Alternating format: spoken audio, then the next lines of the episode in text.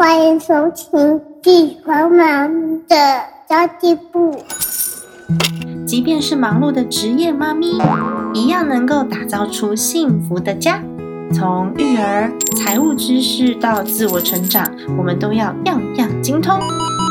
我是精算妈咪 Sandy Two，我会在这里透过自己自身经验的分享，以及访谈各个领域的专家达人，让你跟我一起打造属于我们自己的理想生活。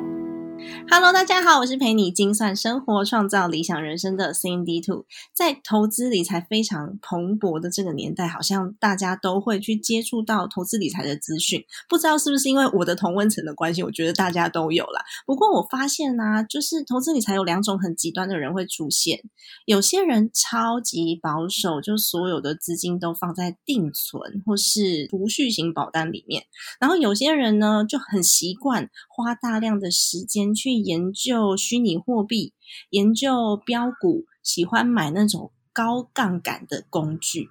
那因为我自己是比较着重在整理财务的现况，然后我在做预算管理，所以其实我自己的学员里面比较多的类型是属于前者，就是稍微比较保守类型的，知道要投资，但是还没有勇气踏出第一步。所以大部分人都会来问说：“嗯，老师，我现在的财务状况可以开始投资了吗？”我常常遇到这样子的问题，就是没有那个勇气踏出第一步。其实早就已经可以了，预备金准备好，紧急预备金准备好，然后避险工具，然后你自己。的日常消费这些都已经算好之后，其实我们已经可以踏出那一步了。想要让未来过得比较富足、比较不匮乏的话，光靠存款真的是比较辛苦哦。那么今天邀请到这位来宾，哇，超级荣幸邀请到他，我的偶像，常常阅读那个这位来宾一些文章啊，或者是访问。他曾经是身兼两本知名理财杂志的总编辑。然后，在投资市场也超过二十年的时间，媒体誉他为理财教母跟基金教母。哎，今天非常荣幸可以邀请到林奇芬老师来跟我们分享，怎么用基金就可以达到刚刚所讲的理财的中庸之道。我们不要太过于保守，但是我们也不要这么积极的让自己的财务状况陷入一个那种啊上上下下的危机感哦。欢迎奇芬老师。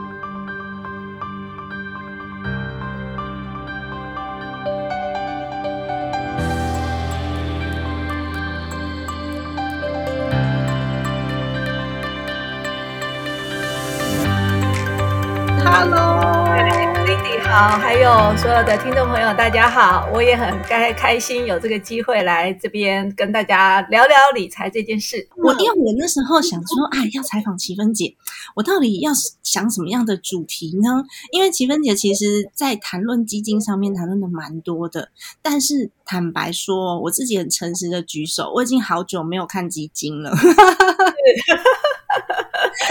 那其实我刚刚听那个 Cindy 在说，就是呃理财这件事情，他有先提醒大家，就是说啊，你先要先有一些紧急预备金，对不对？这个就是一个很重要的风险管理。然后接下来你就可以开始做投资。那我觉得这个就是理财之前的这个预备式。哦，这个做得很好的话，就是你就可以更安稳的开始进行你的投资。那第二件事情就是，所有的人都说我没钱，哈，所以我没办法投资，或是说我现在有一些的压力，或是呃，也许还有一点点小小的债务哦，想要先把它摆脱。那我觉得是说这个也不错，就是说，当然我们说理财之前先理债。所以一定是要降低债务的，呃，降低了债务之后，那因为很简单一件事，如果你只是纯粹的债，我说所有的债务里面只有一个债是我们可以背的，就是房贷。房贷，没错。因为我们在背房贷的时候，其实我们同时在累积资产，而且房贷的利率是非常的低哦，所以这是唯一我们可以呃，就是说去背的债。那除了这个债之外呢，我们应该是尽量减债。啊，然后呢，减完债之后，我们再做投资。那为什么哈？为什么其实要先减债再做投资？因为你可以设想一下，你的投资有没有机会赚到呃五趴十趴？你有没有呃十足的把握哦？你一定可以赚到五趴十趴。那如果说你的债的利息是五趴或十趴，那就变成说，如果你背债去做投资，那你其实是如果说即使你的你的那个背债的利息是十趴的话，你即使做投资，你赚到了十趴，其实你等于是归零，对 不对？那个所以就变成数字看得很开心，但其实你算一算，哎，没有赚到。是，所以就是说，呃，必须你的投资要能够超过你的背债的利率，那你做这笔投资它才有意义。好，所以我们常说，如果你是信用卡债，请你赶快先还，因为它的利率是最高的嘛，哈。所以这个部分当然就是说，哎，这个部分大家要先有这个观念。那接下来才是谈理财，才谈投资。好，那刚刚那个 Cindy 也在讲说啊，现在的人都买 ETF，都不买共同基金啊，真的。那我觉得其实哈，这个就是一个，就是说。一个资讯的落差哦，这个这这个会会怎么发生呢？就是说，因为早期大家都不太知道怎么理财，对，把钱都放在银行，对不对？那放在银行的时候呢，当然银行理专他很可能就会，你只要去银行办个业务啊，什么干嘛的，他就会跟你推荐说啊，你应该买基金啊，什么什么之类的。所以大家可能会认为说，啊，可能自己的妈妈辈啊，或者是这个 这样比较，他们就很习惯去投资共同基金，因为那个就是他们都有钱放在银行有存款，所以他们就很容易接触到这个工具哈去做投资。嗯，可是换一个角度来讲，呃，其实中间有一段时间，就是整个金融市场表现都不是很好。其实印象中，如果从二零零八年金融海啸那一次，就是很多人受了很重的伤。那受了很重伤之后，很多人就觉得说啊，慢慢要远离股市，结果却没有想到说，哎，股市竟然是在重挫之后悄悄的。这个成长，结果就 涨了十年，你知道吗？涨了十年，结果这十年里面，哎，很多人回头一看，才发现说啊，我竟然错过了这么好的一个投资机会。十年，嗯，对，所以大家就开始哦，就是又对于这个投资这件事有兴趣了。好，投资有兴趣之外还不够，就正好呢，我觉得正好就遇到这个疫情。那疫情的话，这两年就是大家都在家，对不对？就是没没出去，都被关在屋子里，对。所以现在全就是这两年以后，全世界的就资金都疯狂，大家都疯狂去买股票。好，所以说其实大家就会变成说啊，我想要在股票市场里面快速获利，所以很多钱都跑到股市去。嗯，那很多人买股票买来买去，就发现说啊。我我好像买的也不怎么成功，所以后来就开始又流 流行说啊，那我干脆买 ETF 就好了。好，说我不知道怎么选股，我不会选股，那我干脆买 ETF 就好了。好，所以就 ETF 就就很热门，因为它就是它是在股票市场交易。我觉得它就只有搭到这个好处，就是说，因为它是在股票市场交易，那很多人本来是想要。到股票市场里面自己来冲浪，看看能不能赚到大钱。结果发现没有赚到大钱，那我还不如买 ETF 就好了。真的，而且这这几年好多书籍都在写 ETF，然后我就觉得，哦，好，共同基金跟指数基金的差异呀，我们现在好像都感觉不太出来，尤其是小型投资人。对对，所以我的意思说，哎，这个其实它是有背景。为什么 ETF 这么流行？是我的意思就是说，因为大家都想要在股票市场快速获利，好，所以他就跳到股票市场了。但是他跳到股票市场的时候，他又发现他不会选股。所以最后就跑到 ETF 去了，好，所以我觉得这是一个背景。好，但是接下来我要讲的就是说，其实 ETF 它只是共同基金里面的一种而已，它只是其中的一种。所谓共同基金，就是说集合大家的钱，交给专家来帮我们做投资，这种就叫共同基金。嗯，但但是共同基金其实它是有两种，第一种早期就是最早。研发的话，它就是叫做主动基金，是由基金经理人来帮我们做投资，对不对？好，那但是慢慢慢慢才演变成说啊，我们现在就不要有一个基金经理人来选股了，我们就是被动的用一个指数来投资就好了，所以才发展了在基金之下发展的另外一个产品叫做 ETF。好，所以应该是说，ETF 只是基金当中的一种商品而已，好，一种产品。然后呢，它的呃，就是它的呃交易的管道就是有点不一样，因为早期的所有的基金，它交易的管道，它可能是透过银行透过基金公司哈，或是现在比较流行的基金平台这样来做交易。但是呢，ETF 它的交易的管道是证券市场，就是股票市场。对，所以就是它应该大家要认识的是说，共同基金它的范围是广的，它有主动也有被动。好，那 ETF 只是共同基金中的一种。然后 ETF 这种产品啊，它就只能在证券市场交易。但是共同基金它的产品比较多，都是在我们比较呃原来的金融机构的管道可以交易。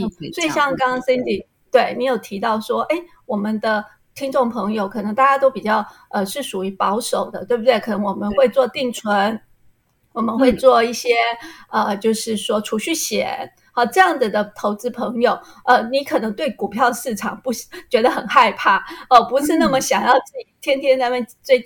追涨杀跌的人，那其实当然你比较适合你的工具就是用这种主动型的共同基金来理财哦。那但是你说它的投资成果好不好呢？是买 ETF 会赚比较多吗？还是买主动基金会赚比较多？我想这个一定是大家比较关心的，对不对？对，是真的不知道哎，因为我觉得挑选这种主动基金的标的，好像比指数基金还要再更困难度高一点。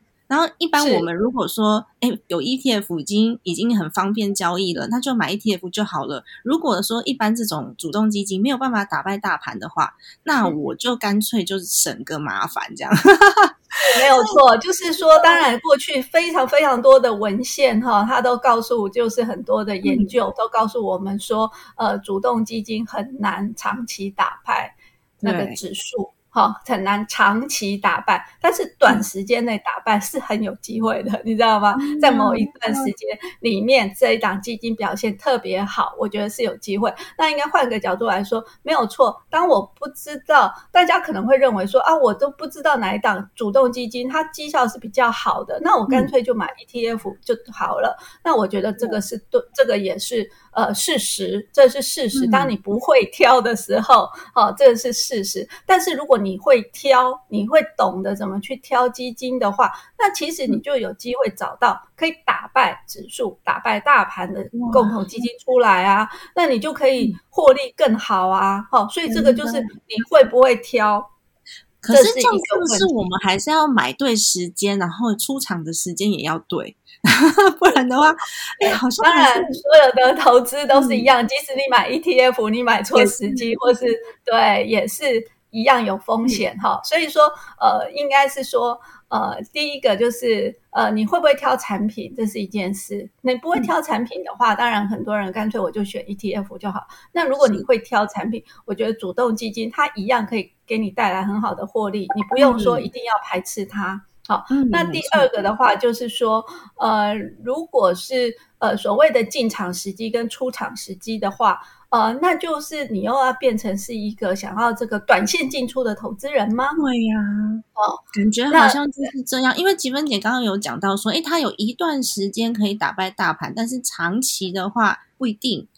那大部分的文献都是这样子写，所以等于那一段时间我就要抓得好啊，不然的话就还是一样。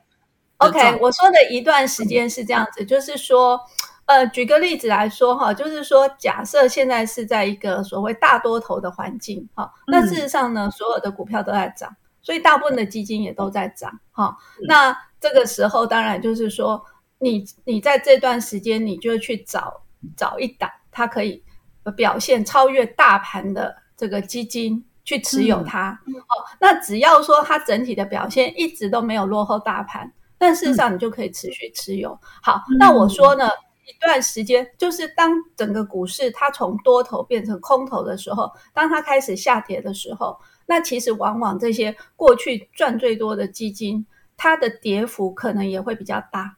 好，因为它就是选择一些比较积极型的股票嘛。哦，所以它可以帮你创造比较好的报酬率，但是遇到市场修正的时候，可能你的风险会比较高。好，所以我的意思说，它在这一段，它所谓的一段时间是说，它在这一波的多头，它可能会 outperform。可是呢，当这一段多头结束的时候，哎，你它可能就会遇到一个比较大的修正。好，那第二个是说，那到了第二波的多头呢，到下一波多头来的时候呢？那究竟还不是不是本来这支基金表现最好，还是会在第二个多头的时候，也许是另外一档基金会表现比较好。好，所以我的意思是说，它可能是一段时间好，但是不是不是能够十年、二十年都这么好，那个就是有考验。好，有的基金它可以，但是不是每一档基金都可以。好，所以我的我的意思就是说。嗯，我的意思就是说，那你就是要观察在这段时间，比如说你买进了一档基金，那你只要观察说它在这段时间里面，它都可以持续打败大盘，那你就持续持有它。如果说当它你呃你在追踪它，发现说它没有办法呃持续打败大盘，甚至它跌幅比大盘还要重的时候，那你就先远离它。这我觉得这也是一个方法。哎，这是这是就是说呃。挑选基金，而且老实说了哈，我必须老实跟大家讲。但我们都讲说啊，这个这他没有办法五年、十年哈都给我创造很好报酬率。但是我想问大家一下，说那你会投资五年、十年吗？我 你会投资那么久吗？其实我们以前呢常常开玩笑说，很多人在做投资，说三个月叫短期好了，一年叫长期。啊，所以说其实大部分的投资人，他都是。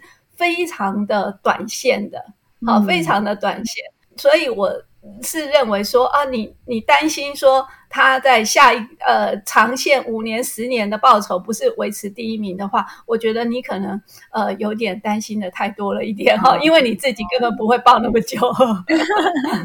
原来是这样，因为我自己是我有跟秦芬姐分享过，我自己刚毕业的时候，大学毕业的时候，我那时候就蛮积极的在做。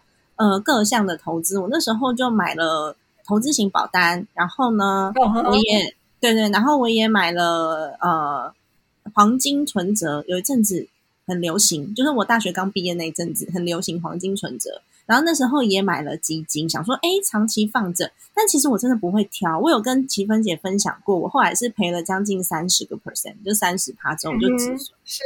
对。我那时候买的那一档，就是呃，也是它的标的物也比较比较比较特别啦，就是跟跟大盘走向没有什么太大关联的，所以我现在投投资标的，我都选择那种比较平衡平平衡组合的基金，因为我还是有投资险、投资型保单、投资型保单，它的标的就是基金嘛，那我们可以自己挑嘛，那我就自己进去挑啊。自己进去挑还是不会挑，但是不过我现在就是选那种极度保守的，它就是稍微比定存好一点点，大概三趴四趴这样子。是，对，因为我自己有配置寿险额度在投资型保单内，但我还是希望，我还是希望它有机会可以打败大盘。我要怎么挑啊？这样听起来好像……那我觉得，我觉得那个先。Sandy Sandy 的问题哈，真的是跟所有投资人的问题都是一样的。好，那我今天就帮你们解答一下哈，因为我觉得是说，刚对对，刚刚 Sandy 有说，以前呃曾经十几年前买过一档基金哈，结果怎么越买赔越多，然后就是心死了，你知道吗？就是 受的很大的那个伤害，然后心死了，然后就远离它，然后就就忘记了。就是有点说忘记了它的存在，也不太愿意再去接受接触这样的投资工具。好，那我觉得是会选啦，因为那个名称呐，有时候什么罗素啊、贝莱德啊，然后都很长的英文名字，有没有？那想说，呃，他们都是差不多一样的标的，到底我应该要怎么怎么去选择哪一间基金公司？然后他是什么基金经理人之类的？是。没有错，你的问题就是所有人的问题哈，所以啊，我先我先那个说一下好了。所以因为大家都是有这些疑问，所以我最近有录了一个基金的课程，然后主要就是告诉大家说，其实你要做任何呃投资之前，你一定要先对于说所有的产品，哈，就是有一个概念，不是说你一定要去什么都投资，而是说你要先有一个概念。好，那我就先告诉大家一个简单的概念，就是你要投资。这个基金之前，第一个你要先了解所有的基金产品，有一种产品叫做股票，有一种叫做债券，好，还有那还有一种中间型的产品，就是叫平衡型基金，对不对？就是股债都有。好，那我们可以知道，股票的话报酬率最高，风险也最高，对不对？债券的话报酬率比较低，风险比较低。那平衡型基金就是介于中间。好，所以呢，你是一个投资人，现在就知道你应该买什么。那其实我会认为说，像 Sandy。看起来嗯，应该都还是很年轻啊，所以呢，请不要把你的险钱放太保守。就是年轻的时候，我们应该冒点险，因为你有很长的投资时间啊，这是你最大的优势。所以你年轻的投资人，我会建议你股票为主，好，平衡型基金为辅。然后债券就先不用理它，好，那等到说你这个到了中年之后，你再去增加这些产品的比重就可以了。好，所以这第一个概念。我我儿子的就都是股票啦。OK，对，好，那你儿子比你年轻没有错，我自己有稍微平衡一下，毕竟也快四十岁了，稍微对，所以你可以增加一点平衡型基金，这是 OK 的。好，那第二件事情就是股票。好，同样是股票，哎，都一样吗？风险都一样吗？No，不是的。其实股票市场我们有分成熟股市跟新兴股市，对不对？好，成熟股市真正的代表就是美股。好，所以你真的要买股票比较安全的，其实是美股。好，那第二个是说，我觉得第二个大家可以考虑的是台股。台股其实也算是新兴股市。好，可是问题是我们对台湾很熟悉嘛。所以其实你买台股，我觉得相对我们有看得到台湾整个经济发展状态是怎么样。嗯，那这样的话，你的风险当然相对是比较小。所以这两个股市我觉得比较 OK。好，那那你刚刚说，其实你年轻的时候叠交的那个产品呢？我后来我有问了哈，其实是一档原物料的基金。好，那原物料基金这种产品就叫做产业型基金。这产业型基金其实它是一个非常高风险的基金，而你买的时间对，你可以赚大钱；你买错了，你可能就会亏损，而且甚至你要等它回复的时间要等很久。好，所以当当年的就是那档那个原物料基金，它在二零零六年、二零零七年狂飙。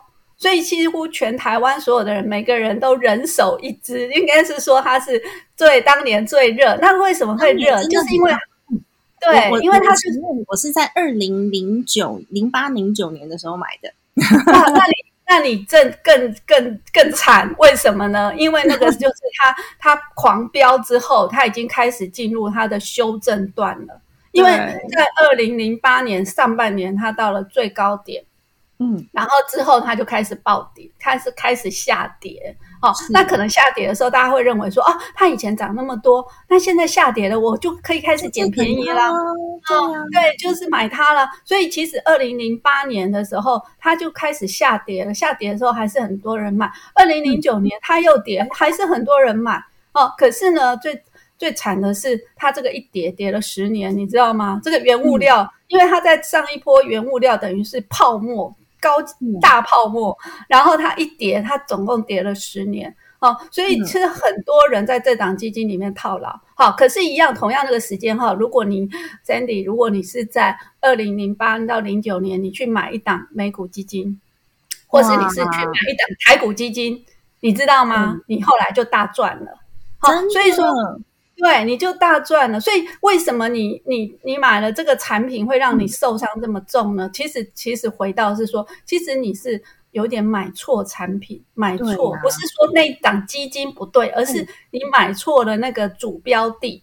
嗯，因为我看它后来其实也都涨回来了，在在。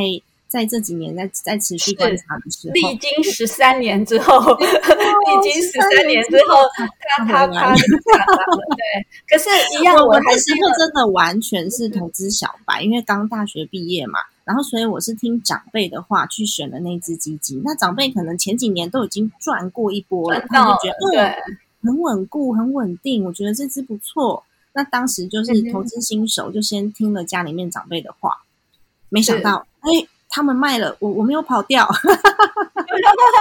好，那还有一样，我就是正好要提醒大家啊，就是因为过去两年什么东西涨最多，叫做科技基金。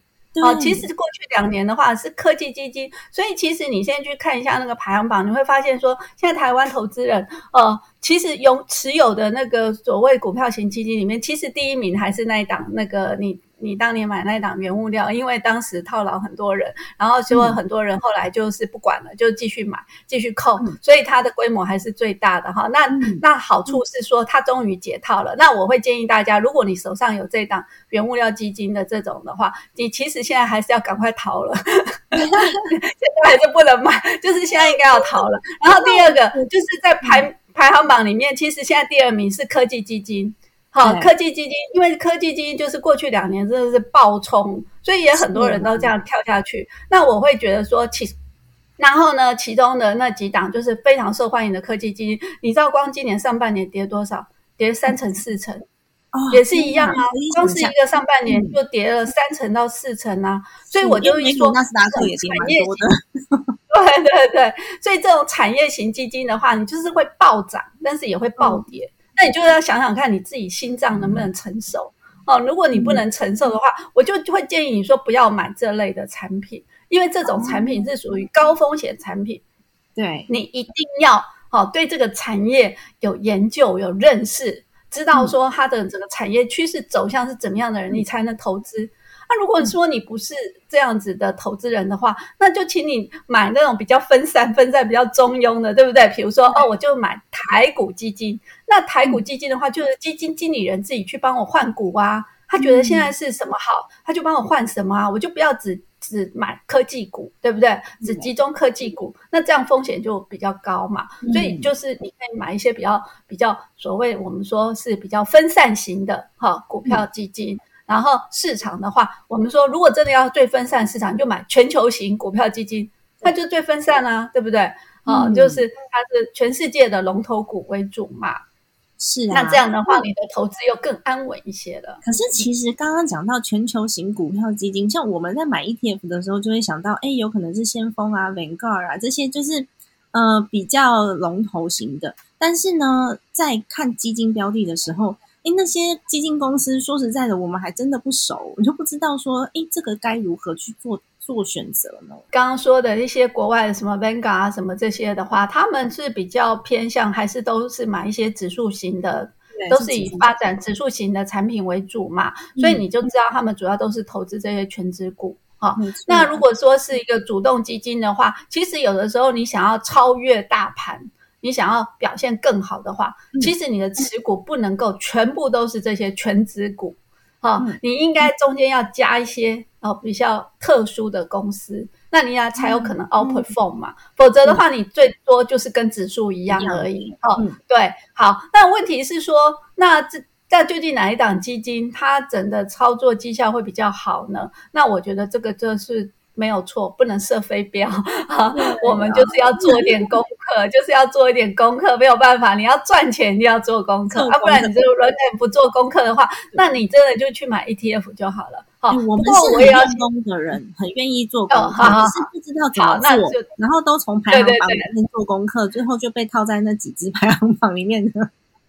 是 好，那我就是教大家说怎么做功课哈。说第一件事情，我们就是说。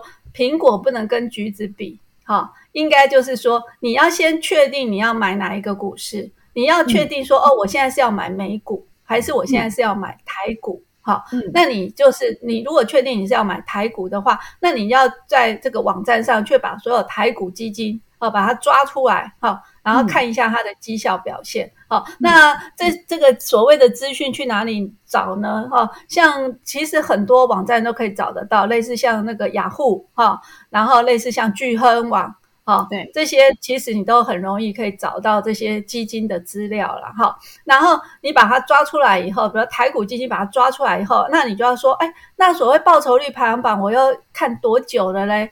那我就是原则上我会建议大家，就是说你先用一年期绩效去把它排序，好，先用一年期去排排一个顺序出来，那你是不是很快就会看到前十名？哈，对，或者是前五名？好，那前五名看到了以后，那你就先往它的右边看一下，就是说看它的三年期、五年期绩效。哦，如果你看到这档基金啊，它一年呃非常的好，可是它的三年跟五年其实跟别人比较起来就是比较落后。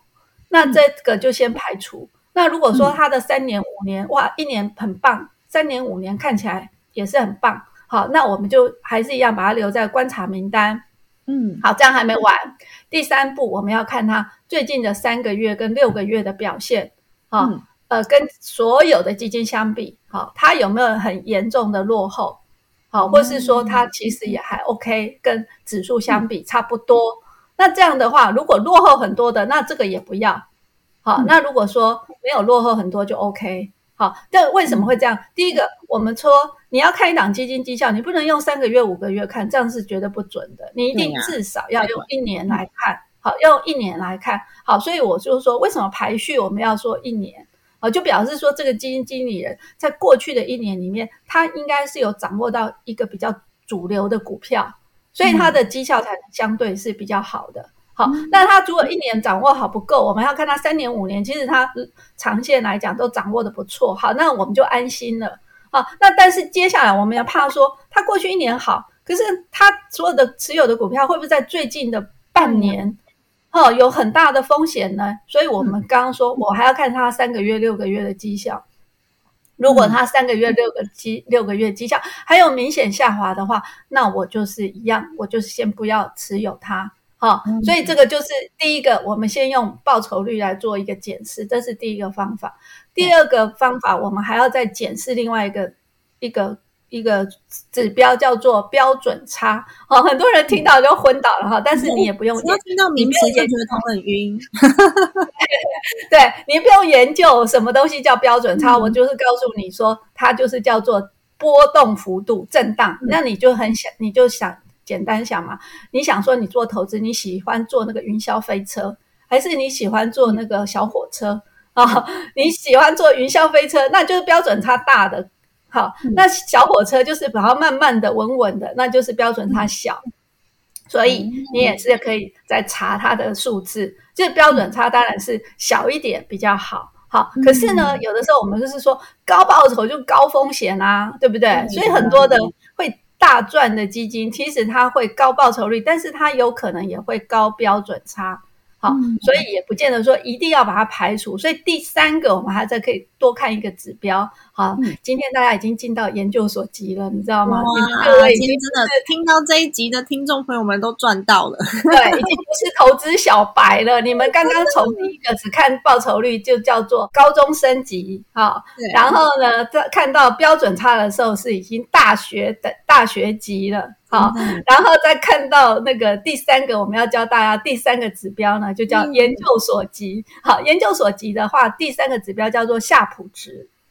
好，夏普值，对，有一个有一个数字叫夏普值。这些指标事实上在这些基金网站里面，它都会标示，就是每一档基金你点进去看，其实都会找到这个资料。好，那夏普值大家就来问夏普值是什么？要怎么看？好，就跟大家讲，越大越好就好了。好，夏普值就是越大越好。好，做两档基，对，两档基金一起看，那你就看说，哦，这档夏普值是零点三，这档是零点一，那我就买那个零点三的就对了。嗯，好，那所谓的夏普值的意思就是说，呃，这档基金哈，它在承担了这个风险之下，它创他们创造更高的报酬率。好，对，所以说他是把。风险跟报酬这两个东西混在一起看，对，好，所以如果说有一档基金我是高报酬，但是我高风险，跟我另外一档基金是高报酬低风险，那你要选哪一档？你要选哪一档？高报高报酬低风险，对，好，所以那档高报酬低风险的基金，它算出来下普值就会比较大。哦，好，这样子你了解了吧？啊，对，那这样了解了。所以第三个，好，研究所级就是看夏普。这样子，进广告喽！我们待会就回来。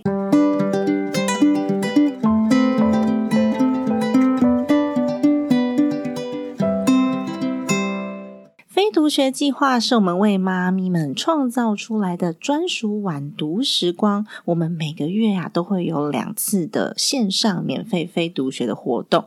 我们透过孩子睡着之后的一个小时。我们来读一本好书，讨论一个议题，或是呢，请妈妈达人们来分享自己个人的专业，甚至我们会请到专业讲师来分享一些妈咪们会在意的一些议题哦。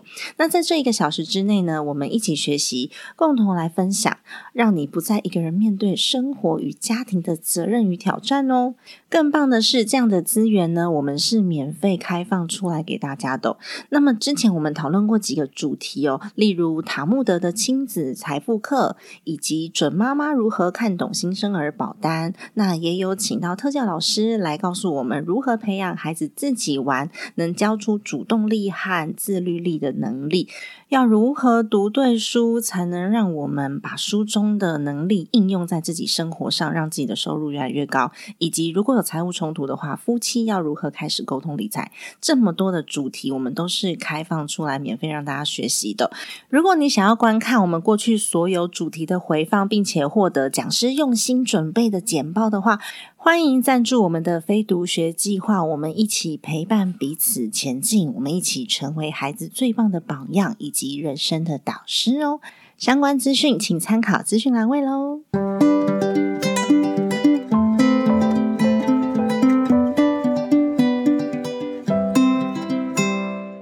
更高等级的话，就是你会看这个综合评分，你会懂得 把所有的东西三个东西摆在一起看综合评分。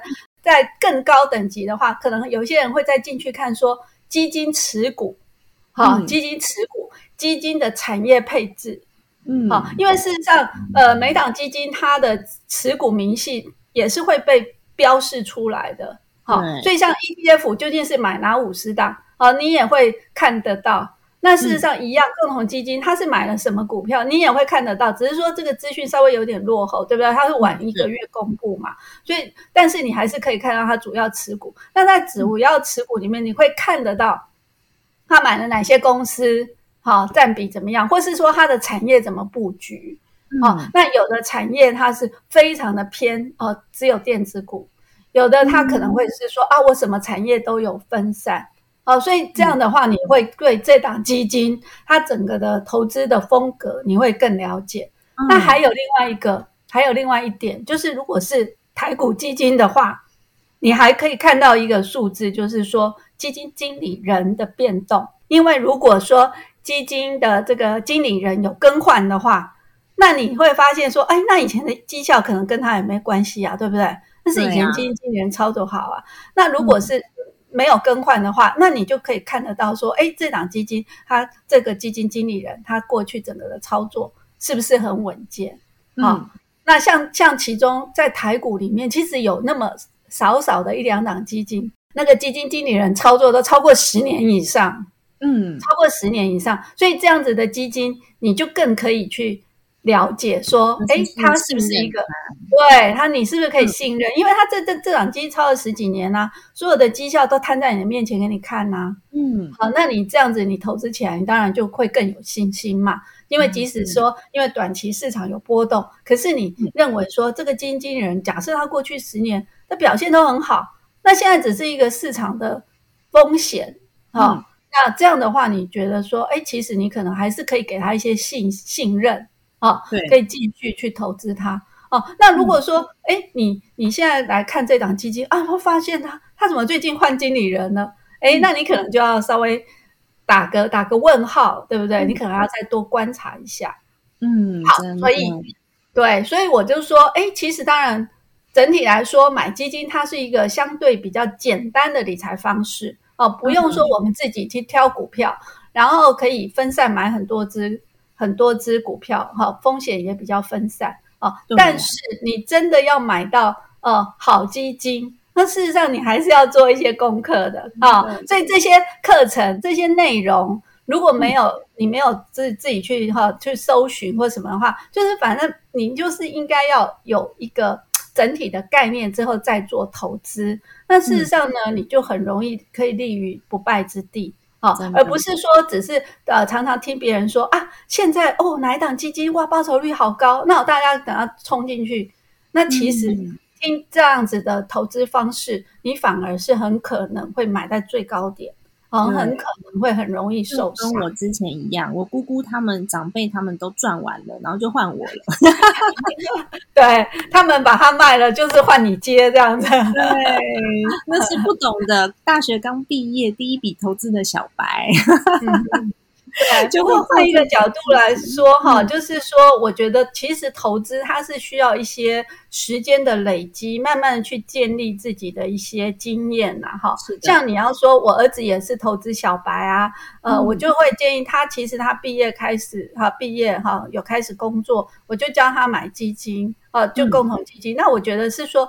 不管怎么样嘛，反正你就是先强迫储蓄就对了。是的。那那要买什么呢？其实我就给他建议的三个市场，其实我当时是跟他建议三个市场，就是买一个美国，一个台湾，一个中国。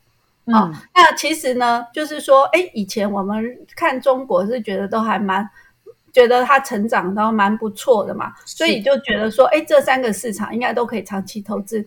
嗯，可是呢，当然就是这几年下来，你会说，其实前几年它的中国基金呃获利也蛮好的，但是过过去的这个一两年，哎，就这落落差就蛮大的。我要跟齐芬姐分享一下，我有买过中国的基金，然后我那时候的报酬率非常非常的高，然后我就立刻把它给卖掉了，因为感觉这几年动荡比较多，所以那个是有赚到的。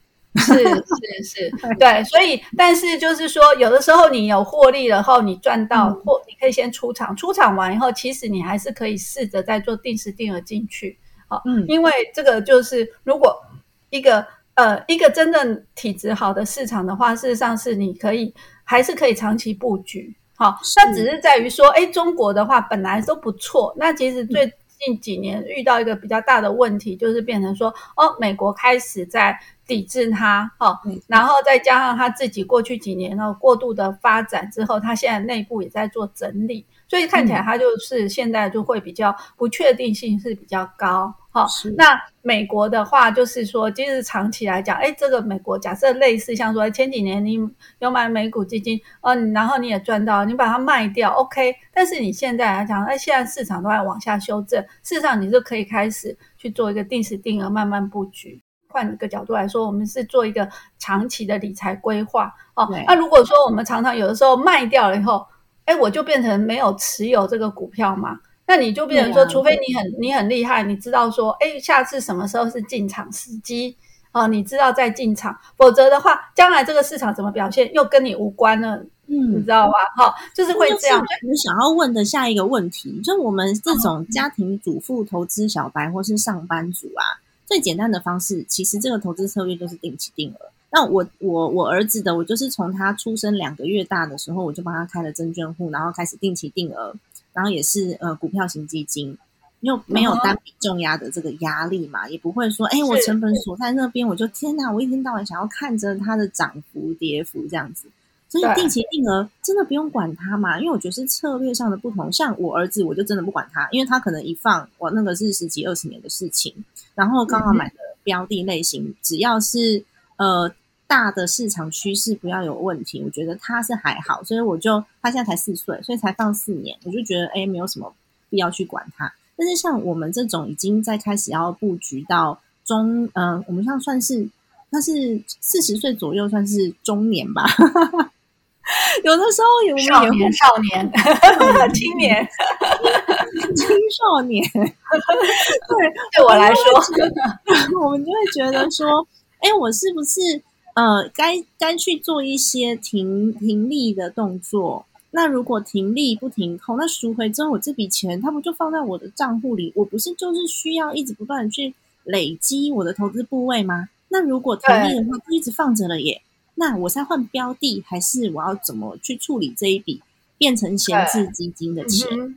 是是，对啊，所以你就说到重点。我觉得，我觉得你刚刚的分析也蛮有趣的哈。你有没有发现，你在看待你儿子的投资的时候，你觉得你可以用一个非常长的眼光去看待这个投资，所以你会认为说长期投资没有问题，你也不急着去停损停利，对不对？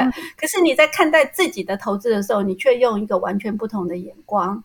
是对，可是你有没有想过，假设即使你现在是四十岁，你距离你最后要用钱的那一天，你还有多久的时间？哦，真的还蛮久时间的。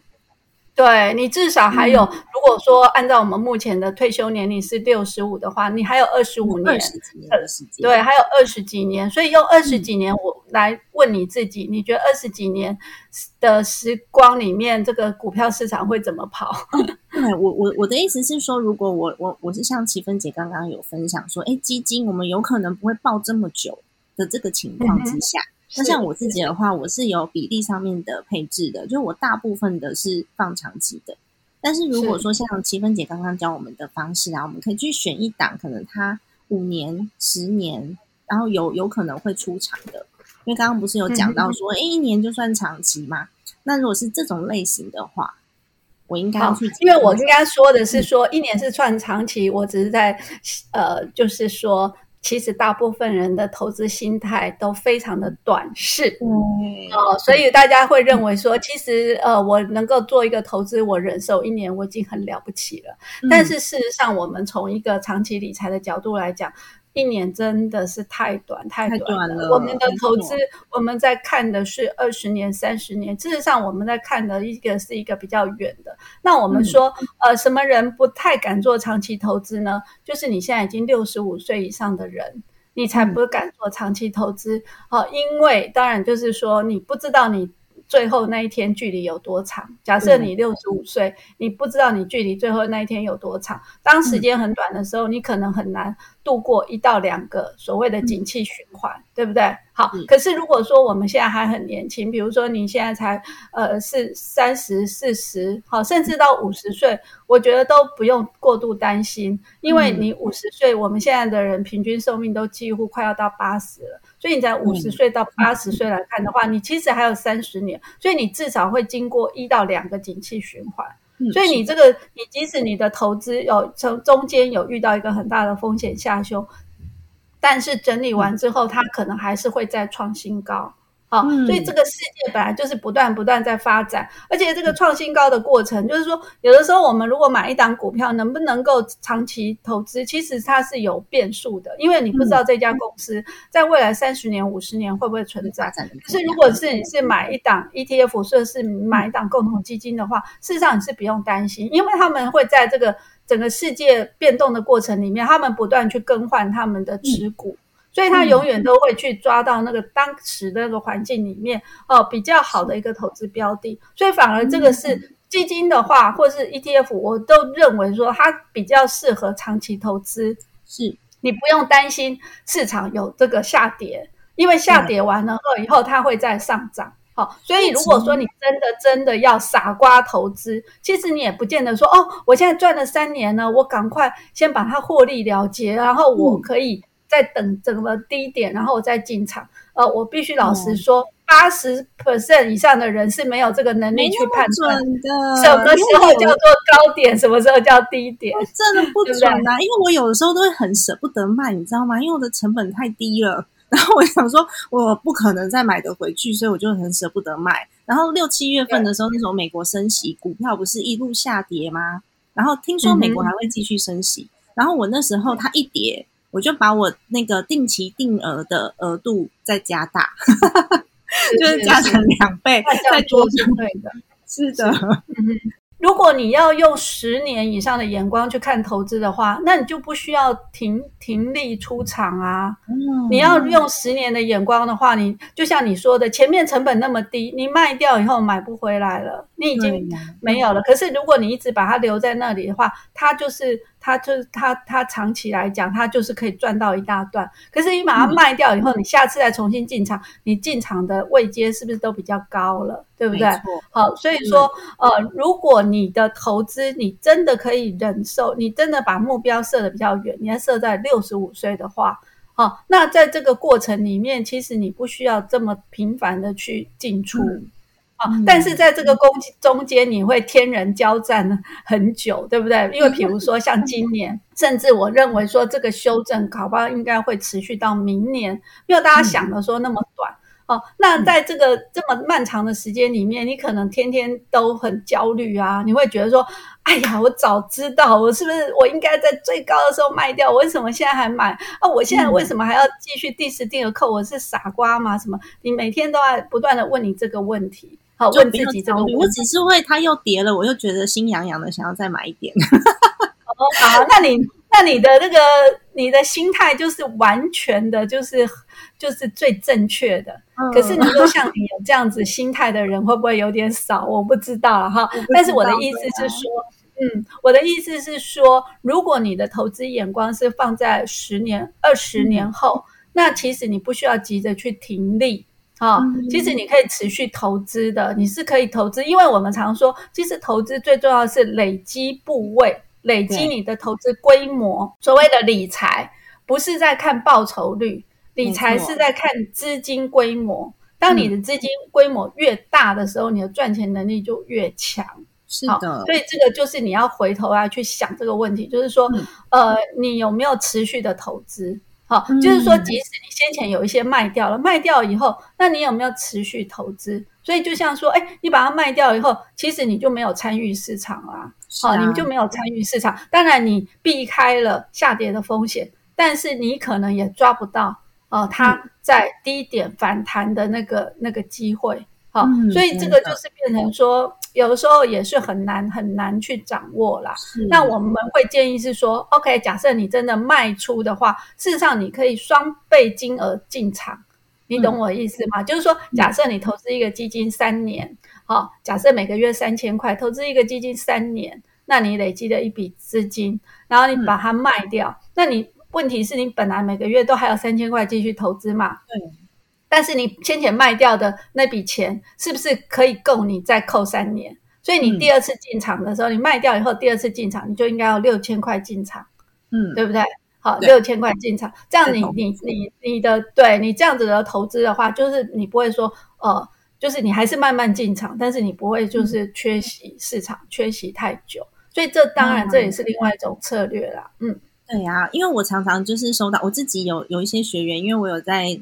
呃，跟大家一起讨论关于理财这件事，然后我自己只做前端，就是整账跟预算的部分，然后大家也还有还有怎么做中长期的资金的规划，但是我从来不会跟大家讨论到标的物，因为我觉得如果说我们前期的信心还不足的时候，我现在告诉你现在可以进场哦，我自己本人是把进场的资金加大的哦，但是一开始进到投资市场的小白。他可能下个月赔钱，他就会跟我说：“嗯，老师，我这有点害怕。”对，所以我觉得还是心态上面很重要，你要先调整好，然后资讯量足够呃支撑你的信心的时候，我们再进入市场。不然的话，一下子会觉得有点呃太太过于刺激。我还是呃期待大家，如果你想要一开始投资的话，我们可以从三千五千开始，就是至少赔了不会心痛。不过。秦芬姐有一个问题，我也想要问，因为其实我自己在规划中长期资金啊，有很多的学员朋友他们是这样子，他有可能五年之后想要买房子，但是他又不想要这个资金放在银行里面闲置，可是放在股市，呃，五年这个时间我自己也不敢推荐，哦，那又不甘心放在活存这一类的资金，应该要停泊在哪里呢？嗯，好，其实五年的话还是有一段时间的，我觉得还是应该可以做一些投资。好，那当然还是要考虑说现在整个市场的位置嘛。如果说现在市场，现在其实市场是下跌，那假设从现在开始的五年，那我反而觉得说现在是定时定额买股票一个绝佳时机，没错。然后五年后你就可以收割啦，对不对？所以这个应该是说，哎，一一方面是我觉得钱还是要让它活活用。好，但是另外一个，当然你也要稍微有一点能力去判断说总体环境。那总体环境的话，现在正好就是一个不好的环境，不好的环境就是一个比较适合投资的环境。是的，所以你如果把钱分散，比如说你先把它把钱先评估哈，也许是用五年的数字把它拆成六十个月，哦，慢慢进场。然后如果在这个六十月个月的过程当中，如果有遇到一个正好有个低点的话，好，然后已经很明确可以开始反弹的话，那你就可以把剩下的资金再放进去。对，嗯，对，那这样的话，你的这一波的这个投资报酬就会不错。那不错的时候，反正越接近你要买房子的时候，你要越保守；越接近你真的要去实现这个获利，然后开始用这笔钱的时候，你不希望你的钱在那个阶段出现了一个比较大的一个风险嘛？好，所以反而就是说，那在那个时候，你要去越越接近你要用钱的时候，你要越保守，你要一些部分转到一些比较安全的标的去，嗯，这样会比较比较确认。对，那如果现在的时机像是前几年这种就是股市大好的情况之下，我要放这些资金，我又该放在哪里？如果像前几年这样子持续狂飙的话呢，那我觉得是说，嗯，可能还是会选择一些比较中性的产品，因为前几年要狂飙，你真的不晓得它涨到何时。你也不晓得它什么时候才会反转。所以我觉得说，如果你很怕，你觉得说啊，它已经有点超涨或什么，那你就可以考虑类似像一些平衡型基金、哈多元资产基金。那这样的话，它就是呃不会完全错失股票，但是它的比重就比较低，然后它会配置一些比较稳健的产品，是稍微比较多一点。好，所以你就可以比较稍微中性一点。对呀，可以这样考虑。前两年真的有点有点让人无法琢磨，所以我那时候想说，哎，跌了，然后我进场先买了第一批，想说，哎，再留一些资金，再跌的时候再买。结果呢，就涨回来了，一路狂飙，怎么追都追不到。天哪，我怎么怎么会买的不够？对，有点可惜。所以这个就是一个投资人的考验嘛。你会发现说，哎，前面其实在上涨的时候，你会很理性，你会你会很理性，然后你会想要慢慢弄。可是你会发现说，怎么一直涨一直涨？所以你会反而会到，反而越接近越高点的时候，你会觉得说啊，我剩下的钱应该赶快放进去。嗯，对，这就是人的那个人性。不过还好，因为。我我那时候看它就是涨一段时间没有要跌回来的意思，我就把钱都放进去了。所以到目前为止，它跌回来之后，我觉得还是还是在我可控制的范围之内。我就觉得哦，很棒，因为那一波我觉得是有受惠到的。嗯嗯，对啊，很开心。所以还是要去累积一下知识，自己的知识跟信心，然后不是每一样产品都要懂的。就像我自己可能对基金我也没有很了解啊，但是我还是会把一些商品配置在里面，然后至少进入这个市场之后，我的钱在里面了，我就会稍微去注意它了。那如果我们一直都是在就是赛外观观赛的那个角色、观众的角色的话，那其实有可能我一辈子都不会再进场了。是没有错，是我觉得是说最好就是大家看能不能养成一个所谓理财的一个习惯。好，因为理财的话，我觉得它是一个马拉松，它并不是一个短跑赛。好，所以它是一个马拉松，那就是我觉得说，对大多数人来说，我觉得定时定额是一个比较好的方法。然后你有时候，如果说你真的还很年轻，我觉得大家不用那么急的说担心要是不是要赶快停损停利，你还是可以给他有一些耐心，然后慢慢等待市场。嗯，它的这个修复哦，所以长线来讲的话，我觉得应该都不会让大家太失望。对呀，那其实齐芬姐有在那个《金周刊》的退休财务自由特训班里面有开了基金的课程，那这个课程的内容是适合我们这些投资基金的小白去上的吗？哦，那当然啦，因为其实呃，在这个这堂课里面，我有教大家哈，就是说，像刚刚一开始大家呃好奇的问题，就是我该买 ETF 还是我该买基金，对不对？然后第二个就是说我也是有。跟大家讲说，其实你投资之前要对所有的产品有一个概念，然后你才知道怎么选择。所以在这个课程里面，我们把所有基金产品啊，它的一些机会跟风险，好，也跟帮大家做了一些整理跟分析。然后接下来的话，就是怎么挑基金的方法，这边也有教大家。然后还有一个就是说，你随着不同的年龄，你要做一个什么样的配置。所以在这边也有跟大家做一些分享。所以我觉得是说，其实这个整个课的设计就是会让所有的人都可以了解的方式。所以不管是小白啊，特别是小白，我觉得是呃也是很适用。那即使是说有一些投资经验的人，可能大部分的人做投资，他就是会很偏哦，我可能只懂一样。对，但是我们在这个课程里面会把一个整个全面的一些观念给大家。好，所以说即使是你是一个呃有一些投资经验的人，我觉得在这里面你应该也是可以呃获得一些哈，比如说你需要的资讯。真的，我觉得大量去收集资讯是一开始我们可以去做的。然后收集资讯回来之后，你稍微有一些能力，我们就可以来分析自己收。就是收集回来这些资讯，哪一些是值得我来做应用的？我自己的状况，我该如何去吸收这些资讯？而不是全盘通盘吸收，然后我全部都要试试看，全部都分散了自己的投资精神。不过呢，基金 ETF 这样子的工具，的确是所有的人都蛮适合的一个基础工具，所以我还蛮推荐齐芬姐在那个金周刊的退休大课这一堂里面的课程，因为我自己也是里面的学员。所以呢，就非常非常感谢，就是有有这有这堂课的出现，可以让我们对自己一开始不了解的市场有一些其他的一些想法，然后我们也可以有不同的认识。那如果大家想要去看看这堂课的内容的话呢，我会把这个连接放在资讯栏，然后呃鼓励大家可以使用我的优惠代码 C N D Two 二 S A N D Y T W 二，然后就可以有优惠的折价哦。好的，那么今天真的好，谢谢七分姐来到我的节目分享的基金，然后我自己也学了非常非常多。所以等一下第一件事情呢，我就会去把我自己的那个投资型保单的基金再重新选过一次。我现在真的太保守了，没有赔钱，但是就非常的保守。然后现在以现在的这个状况来看，它是最好的时机，所以我要把它去通通换成股票型基金。好，呃，也谢谢 Sandy 的这个邀请，今天很开心在这边跟大家分享。耶，太棒了！谢谢齐芬姐的分享。那我们今天的节目就先到这边结束啦。家庭理财就是为了让生活无虞，分享这集节目，让更多的朋友透过空中打造属于我们幸福的家。我们下一集再见，拜拜。